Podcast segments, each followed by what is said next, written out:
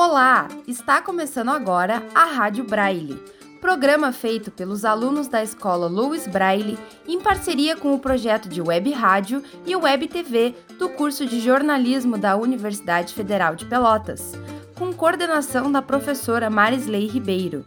Aqui na Rádio Braille, você acompanha o Braille na Bola e o Giro das Olimpíadas, em que os alunos da escola Louis Braille trazem informações e notícias do futebol e das Olimpíadas de Tóquio.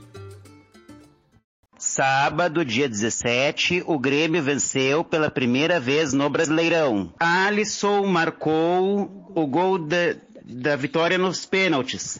E o time vence, deixou a lanterna no, no, no campeonato. No domingo, o Inter também venceu. O time superou o Juventude por 1 a 0.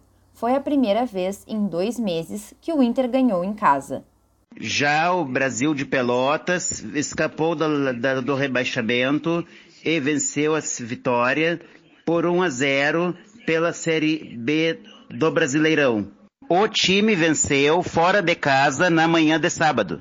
Raíssa Leal, de 13 anos, será a atleta mais jovem da história do Brasil nas Olimpíadas. Ela é skatista e foi acompanhada pela mãe para a competição.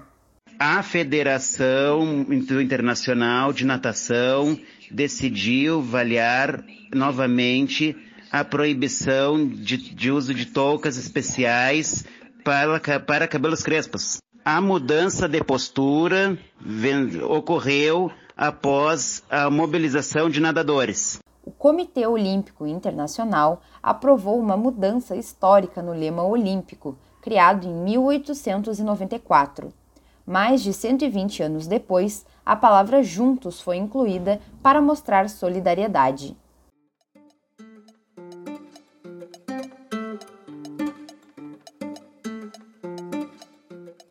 Essa foi mais uma edição da Rádio Braille.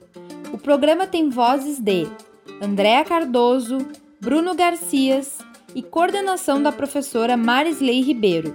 Até o próximo programa!